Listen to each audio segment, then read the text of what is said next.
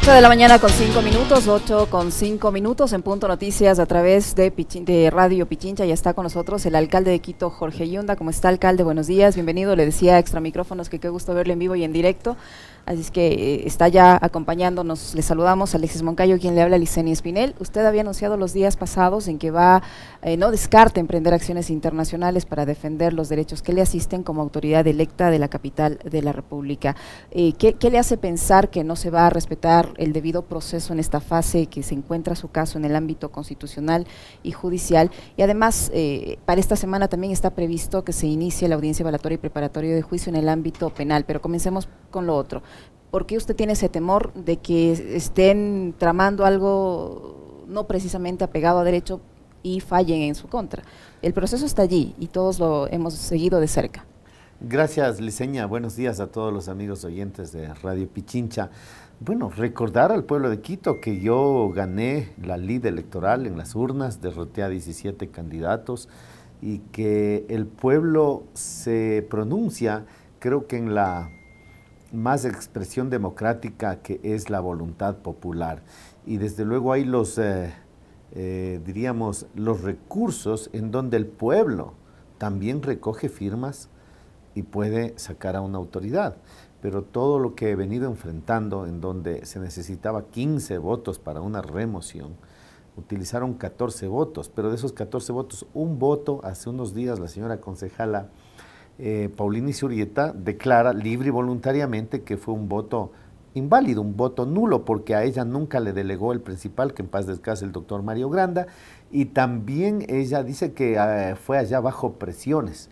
Entonces, con toda esta situación bien violando el debido proceso, y cuando usted ve que hay un señor vicealcalde que llega de mi mano, con mi lista, y gana la vicealcaldía, y luego comienza él mismo a elaborar un informe, para mi remoción, él mismo vota por ese informe, él mismo dirige las sesiones, él mismo vota por él mismo, negándome algo que un estudiante del primer semestre de Derecho sabe que si alguien te va a juzgar, tienes que tener el legítimo derecho a la imparcialidad, no a alguien que se beneficie con mi salida.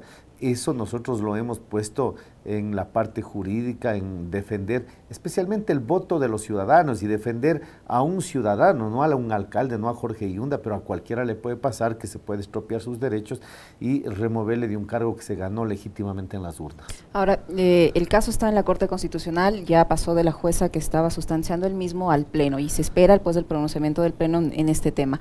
Eh, ¿Qué le hace pensar allí? Eh, porque usted está haciendo algunas alertas, ¿no? Que hay funcionarios que están detrás de su cargo y que ya tienen prácticamente o ya datos extraoficiales de cómo saldría esa sentencia. ¿Usted usted conoce esos datos? ¿Qué, ¿Cuáles las alertas que usted tiene, tiene al respecto? La celeridad, les, enseña y la rapidez con que tratan un tema eh, nos hace siempre tener algún tipo de duda. El mismo tema del señor vicealcalde, el doctor Guarderas, que hace más de dos años se puso en la Corte Constitucional porque él supuestamente habría incurrido en la paridad de género, porque en todo cantón del país, en todo municipio, los 221 municipios del país, existe alcalde, vicealcaldesa, alcalde, vicealcaldesa.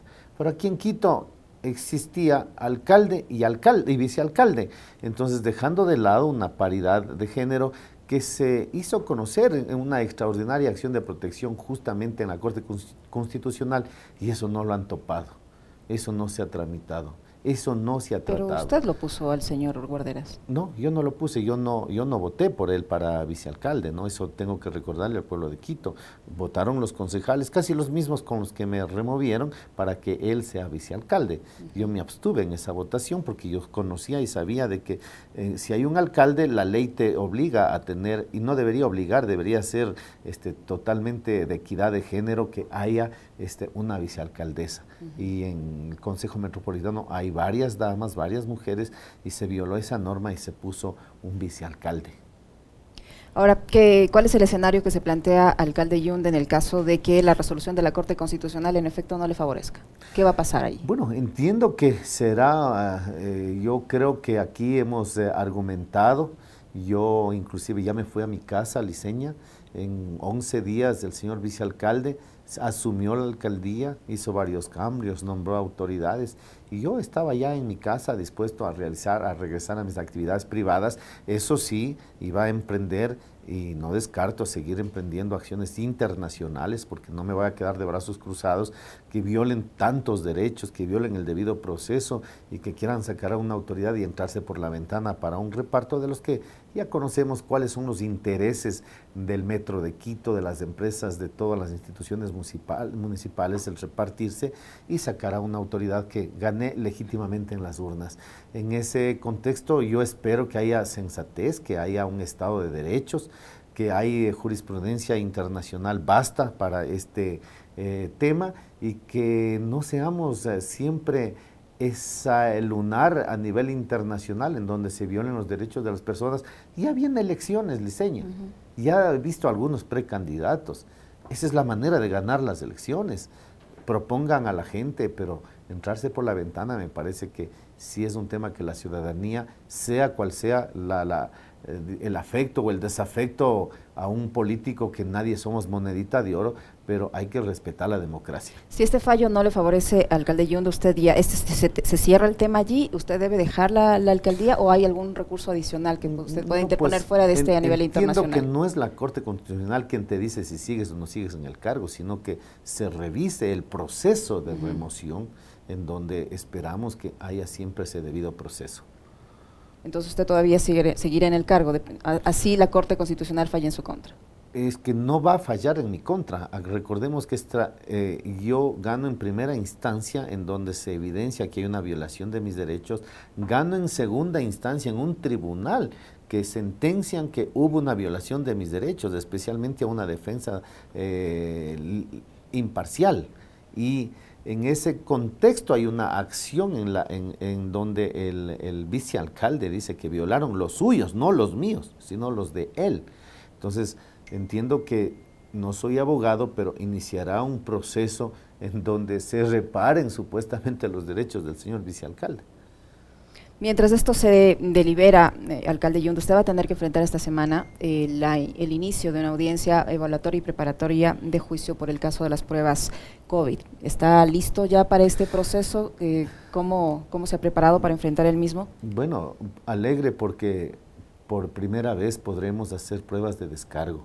Recordarle al pueblo de Quito que a mí no me están llevando a juicio por coimas, ni por cohecho, ni por sobornos, ni por sobreprecios, ni por enriquecimiento, ni por favorecer a alguien, ni por diezmos, ni por ninguna de esas circunstancias. Se me está llevando a un juicio por una supuesta baja sensibilidad eh, microbiológica de unas pruebas que adquirió la Secretaría de Salud y que hay ya peritajes en donde se puede demostrar con pruebas, un tema eminentemente científico. Además, en un Em, acto en donde el alcalde no participa, pues porque el alcalde no hace temas precontractuales, contractuales, ni administración de contratos, ni adjudicaciones, ni terminaciones de contrato, pero estaremos ahí dispuestos, yo repito, alegre porque ya hay un tribunal en donde uno puede hacer las pruebas de descargo, porque hasta aquí no se ha podido. uno, no se ha podido, porque evidentemente es la palabra de quien te acusa y no podemos nosotros hacer esa, ese descargo, los testigos, los peritajes, los testimonios, y eso es lo que vamos a hacer y yo confío en Dios, en la justicia, que saldremos adelante de esta circunstancia. En este, en este proceso penal que usted está enfrentando, ¿sí se ha cumplido el debido proceso o usted ha tenido obstáculos para, para hacer llegar sus, sus evidencias, sus pruebas? Porque ya en el ámbito de la opinión pública hay como una opinión bastante marcada, ¿no? Eh, lamentablemente aquí estamos acostumbrados a que las redes sociales te condenen, te juzguen, te, se desacrediten. Estamos acostumbrados a que ciertos comunicadores que no somos monedita de oro, repito, también te condenen. Otra cosa es el proceso, otra cosa es eh, ya la legítima mm, derecho a la defensa, la presunción de, de, inocencia con la que entramos. Y aquí es en donde comienza justamente mi persecución. Mire, este documento que le voy a dejar liceña aparece en la Fiscalía en una investigación que le hacen al ex contralor Pablo Celi, en donde él en su momento, eh, en el año 2020, existieron, dice, esto y, en la investigación, que si no se le hubiese detenido al señor Celi, esto nunca hubiese salido a la luz pública, pero es él, y aquí está, le voy a permitir leer, dice, existieron un sinnúmero de disposiciones para realizar indicios de responsabilidad penal al apuro y de forma inmediata, como son los números 024-026 del año 2020, que tiene que ver con la repavimentación de la ciudad de Quito. Estos se realizaron bajo la disposición directa y verbal del doctor Pablo Celi de la Torre, quien en su despacho y en presencia del doctor Hugo Pérez indicó que por asuntos políticos, escuche bien, Liceña y amigos y vecinos de Quito, y de conmoción social se debía enviar de forma inmediata los informes de responsabilidad penal a la Fiscalía General del Estado para que la ciudadanía esto entienda, no todos son abogados, enviar un informe de responsabilidad penal de esta manera inmediata y de forma política, es decir, métanle preso a los gerentes. ¿Quién dispone que hagan eso? El, ex contralor Pablo Celi de la ¿Le dispone a quién? Le dispone a sus a, subalternos, a los auditores que, que generen informes de responsabilidad penal y manden a la Fiscalía, dice, en lo que en tiempo récord termino de leer Liceña, en lo que en tiempo récord, sin notificar a los administrados, sin recibir información, sin realizar análisis de técnicos de campo e incorporando nueva terminología como la de triangulación, terminología que no ha existido en ningún informe a lo largo de la Contraloría General del Estado, se procedió a enviar los informes de responsabilidad penal a la Fiscalía General del Estado, ocasionando que exista una violación al debido proceso y en perjuicio de los administrados. Esto nunca lo hubiésemos conocido. Yo no puedo creer hasta dónde llega la maldad humana, que una persona con este cargo, con este rango, un día se despierte y diga, eh, métanle preso a todos los funcionarios de la administración de Yunda, pero señor Contralor, ¿con qué motivo? Invéntense, pongan triangulación, hagan algo, pero es un tema político, hay que lanzarle lodo a su administración. Pero ¿por qué cree usted eh, que el señor Celi eh, tenía eso en su contra. ¿Quién estaba detrás del señor Celi para eh, elaborar ese tipo de información y con eso eh, empezar un, iniciar un proceso? ¿no? no acabo de entender la maldad humana, ¿no? pero posiblemente eran tiempos de elecciones y a lo mejor eh, comienzan a calcular de una manera macabra en la que dice, este capaz que se lanza y como ha manejado bien la pandemia, este capaz que llega o favorece a un sector o favorece a un partido político o eh, perjudica a otro partido político, por si acaso eh, lancémosle lodo y, neutralicémosle. Así actúan las autoridades en, en, la justicia también, en este caso en la Contraloría General del Estado. Esto nunca se hubiese sabido, quiteños, si no había esta si el señor Celi no, fuese, no hubiese sido, detenido. ¿Y cómo es que llega a conocimiento suyo ese procedimiento del señor Celi? Esto lo pude realizar a través de las personas que publicaron en redes sociales, en donde ya hubo una eh, versión voluntaria del auditor, que es el auditor el señor Miño. Es él el que dice... El que denuncia que, porque hubo la disposición de que usted le, Habían dos modos operandi, ¿no? De lo que entiendo. informes con indicios de responsabilidad penal. hay dos modos de eh, operandi. El uno es desvanecer glosas a cambio de lo que ya conocemos públicamente, cómo se desvanecían millonarias glosas. Y la otra es atácale a este, métele preso, ponle informes de responsabilidad penal porque me cae mal o porque no es afín a nuestros intereses políticos. Esto es en el caso del, de la repavimentación. Ah, bueno, este es en el, caso, de la repavimentación. Claro, no tiene nada que ver con el caso COVID, ese es el otro proceso. Ah, sí, pero, pero ahí comienzan una serie de circunstancias también, ¿no? En la repavimentación usted escuchó que se han favorecido algunas eh, empresas, que el alcalde ha favorecido con quienes juega boli, y aquí está cómo comenzó esa persecución. Y sin embargo, esto fue una investigación donde tuvimos que ir a la fiscalía, tener que estar semana a semana con el abogado. Estas son las circunstancias de judicializar lamentablemente del accionar político. Ahora, ¿usted cree que ese tipo de revelaciones eh, puedan ayudar eh, a esclarecer las cosas en el ámbito penal? Bueno, como le decía Liceña, yo estoy este, acusado de un tema de una supuesta baja sensibilidad de las pruebas. Esto se va a poder demostrar en el proceso, comienza el día miércoles del proceso, hay un tribunal, confío en los jueces que están atendiendo esta causa y espero Dios mediante salir a, avanti con esta circunstancia que por primera vez en mi vida, a los 56 años de edad que tengo, estoy enfrentando. Adicionalmente, este proceso penal que usted enfrenta por las pruebas COVID, este escándalo que también hay por el proceso de la repavimentación, estos líos en el ámbito del Tribunal Contencioso Electoral, estos líos en el ámbito de la Corte Constitucional, alcalde, y con todo respeto se lo pregunto, su hijo también enfrenta ahora un proceso judicial. Él había ofrecido eh, presentarse ante la justicia esta semana. ¿Lo va a cumplir? Mire, él es una persona mayor de edad. Yo como padre estoy totalmente golpeado y afectado que un hijo mío, el único que tengo, haya estado en conversaciones con diferentes funcionarios municipales que han sido separados porque desobedecieron mis órdenes de no tener acercamiento con ningún familiar cercano, porque la función pública es delicada. Sin embargo, he podido comprobar yo al interior que no ha existido ningún ilícito, ningún delito, ningún contrato, no se ha beneficiado absolutamente de ningún fondo público. Sin embargo, es la decisión de él enfrentar también esta situación. Yo le estoy apoyando, desde luego, pero aquí también la justicia primero te mete en preso, primero te pone en grilleto y después te pregunta. Pero él, él dice, o al menos a través de su abogado, la semana pasada ha dicho que se va a presentar ante la justicia durante esta semana. ¿Él lo va a hacer no o no lo va a hacer? Él tomará la mejor decisión. Yo creo que aquí hay que eh, precautelar también una situación de, como es el hijo del alcalde y es un trofeo, hay que ver cómo se lo eh, presenta también ante ciertos grupos que ya lo han condenado en redes sociales, sin importarles tampoco eh, la honra de una familia, de una persona, de un joven. No ha existido absolutamente nada. De hecho, ninguno de ellos ha estado este, involucrado con medidas de prisión eh, preventiva. Todos les han dado medidas sustitutivas, excepto alguien que no se ha presentado.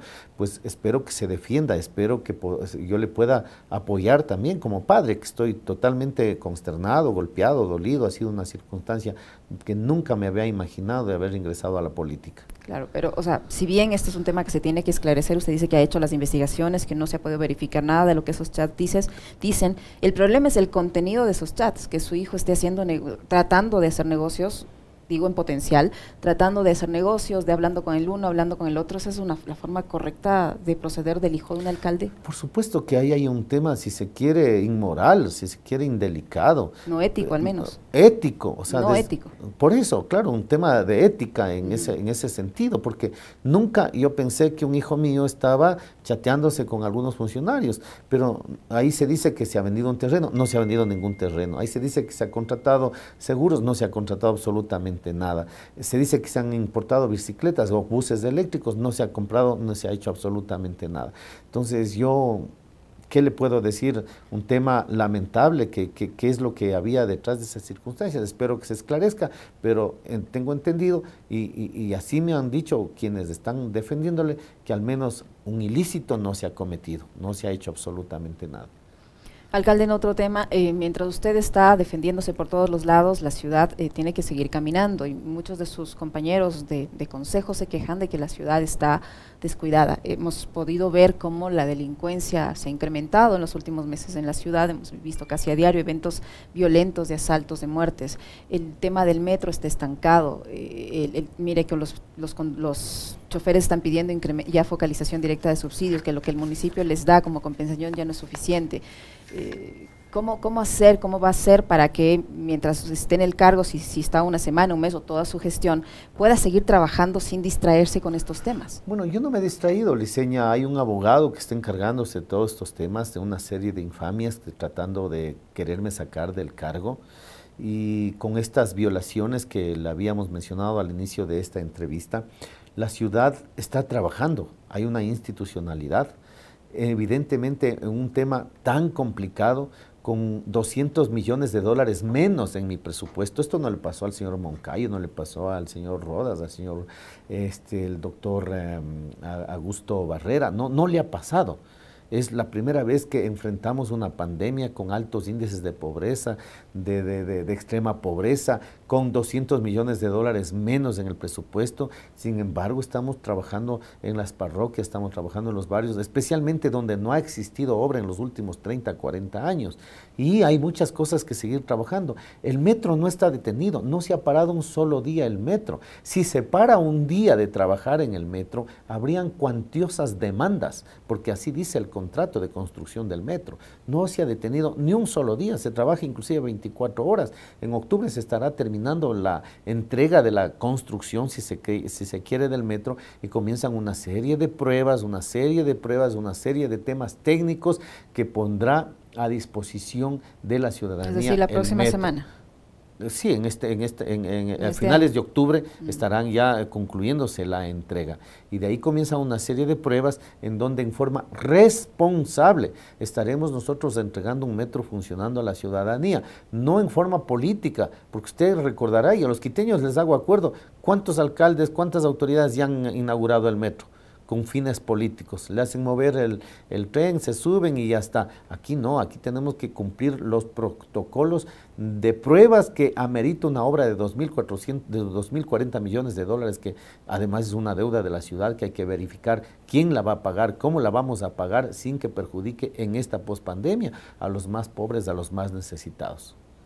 Y las demás cosas, además del metro, alcalde, la inseguridad, no es, no, no, es 100% su, su competencia, pero la ciudad está, insegura. Mire, ahí nosotros debemos decir que pese a las lamentables circunstancias que vive la ciudad, sigue siendo, de acuerdo a la revista Economist, una de las 50 ciudades más seguras en el, en el planeta pero estamos nosotros coordinando y poniendo a disposición de la Policía Nacional, que es del Ministerio de Gobierno, con quienes nos hemos reunido con el señor viceministro, le hemos puesto a su disposición 5 mil efectivos municipales, eh, le hemos puesto un helicóptero, le hemos puesto vehículos para que conjuntamente, y lo estamos haciendo con las gloriosas Fuerzas Armadas, con nuestra Policía Nacional, patrullajes y haciendo control en todo el distrito metropolitano.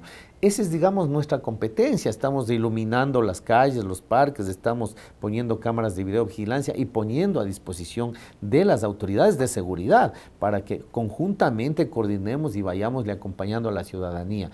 Eso es lo que debemos hacer y lo que podemos hacer dentro de nuestras competencias. Un eh, eh, eh, agente metropolitano es una persona como usted y yo con una chompa nada más. No es que nosotros tenemos armas letales o estamos capacitados para temas delincuenciales. Por eso estamos coordinando con la policía y con las Fuerzas Armadas. Alcalde, usted mencionaba que 200 millones de dólares menos eh, en su presupuesto. Con ese problema le ha tocado lidiar y le ha tocado trabajar. Eh, hace pocos días las nuevas autoridades de la AME decían que se van a reunir con el presidente de la República o con sus funcionarios de finanzas para ver cómo se les van a hacer los pagos. ¿Se ha concretado eso? ¿Ya tienen una idea de cuándo les van a empezar a pagar? ¿Cómo van a ser los desembolsos? Es que es una reacción en cadena, Liceña. El gobierno tampoco no es que no quiera dar los dineros o haya bajado los presupuestos. Eh, también enfrenta una situación grave económica. Eh, yo creo que aquí todos tenemos que usar bien los recursos, priorizar los recursos y seguir luchando frente a una situación económica post-pandémica que ha golpeado a todo el país. Y en el ámbito de la salud, alcalde, ya se va a cerrar el, CAD, el Centro de Atención Temporal. Los casos de, COVID han disminuido considerablemente, tanto en hospitalización como en UCI y en contagios en general. Eh, ¿Eso se va a cerrar definitivamente? ¿Qué, rol va a cumplir ahora el municipio en esta fase de la pandemia? Hay que reconocer que ha habido un proceso de vacunación exitosa, que ya hemos llegado a ese nivel de una inmunización de rebaño y que de a poco con la mascarilla, todavía con medidas de bioseguridad, tenemos que irnos reinsertando a una aparente normalidad. Estamos cerrando el hospital que lo hicimos en semanas, que salvó miles de vidas que solamente pensaban que en otros países se podrían hacer hospitales.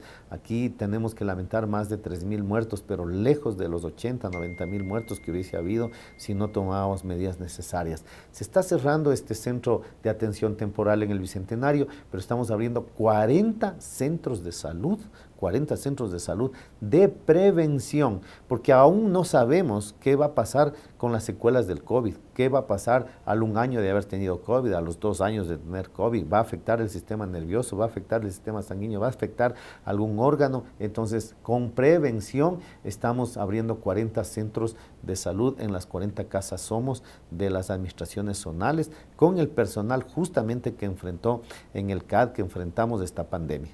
Para finalizar, alcalde Yunda, eh, cada semana hemos podido conocer cómo algunas cooperativas de transporte, entiendo, han calificado y se les ha aprobado el incremento del precio de los pasajes. ¿Cuántas más faltan?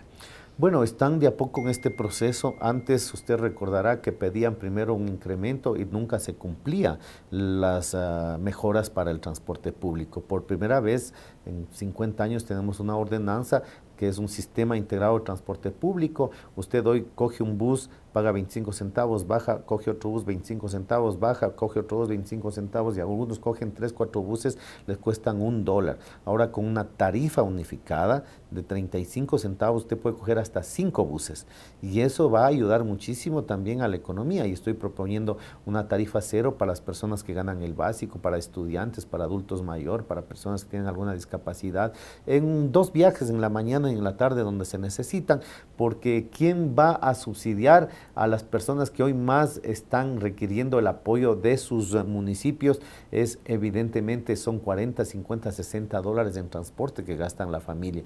Con eso podrían hacer mercado para los otros 15 días. Estamos tratando y presentando estos proyectos de, de, poder ser eh, solidarios con quienes más necesitan en la pospandemia.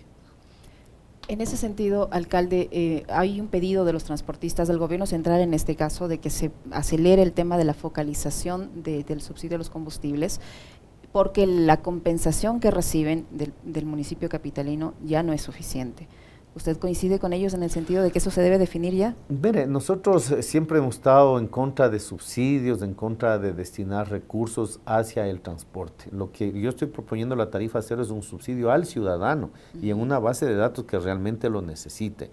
Eh, estamos trabajando para que con el metro, el trole y los 3.000 buses en superficie se pueda tener este sistema integrado de transporte, en donde ya no le vean al pasajero como 25 centavos, porque ahora con esta ordenanza se acaban las correteadas, se acaban las aguantadas, se acaban pasarse los semáforos en rojo, se acaban de abrir la puerta donde quieran, se abren únicamente en las paradas y se recoge a todo ciudadano, al adulto mayor, porque antes eh, si le veían un estudiante ya no lo recogían porque es medio pasaje.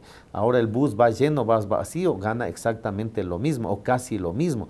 Y eso no hay rutas de primera, no hay rutas de segunda ni de tercera eso logra un buen transporte público y desde luego lo que tiene que ver con los combustibles y eso pues ya es materia del gobierno central.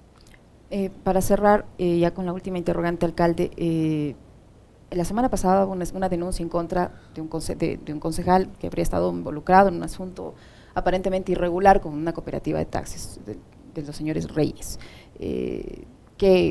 que perdón, de los señores Núñez, del, de un hermano del concejal Núñez. Eh, ¿Esto ya se ha resuelto? ¿Cómo empaña esto la imagen ya afectada de por sí del municipio de Quito? yo le quiero decir al pueblo de Quito que en mi administración aprobamos una ordenanza en la cual prohíbe, prohíbe dar cupos de taxis. Y por eso es que en mi administración no hemos dado un solo cupo de taxis.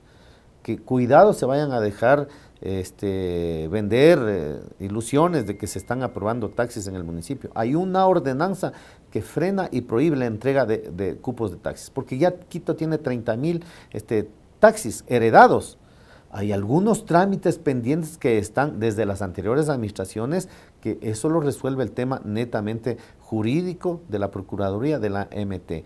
De manera que nosotros no tenemos nada que ver con algunas circunstancias de las que usted menciona pero se, han tomado todos los correctivos para evitar que esto se, repita. Yo he investigado en la AMT, no existe ninguno de ellos denunciados, ¿no? O sea, ahí eh, y la ciudadanía, repito, tenemos una ordenanza en la cual no podemos autorizar ni un solo cupo de taxi y no hemos autorizado ni un solo cupo de taxi en mi administración.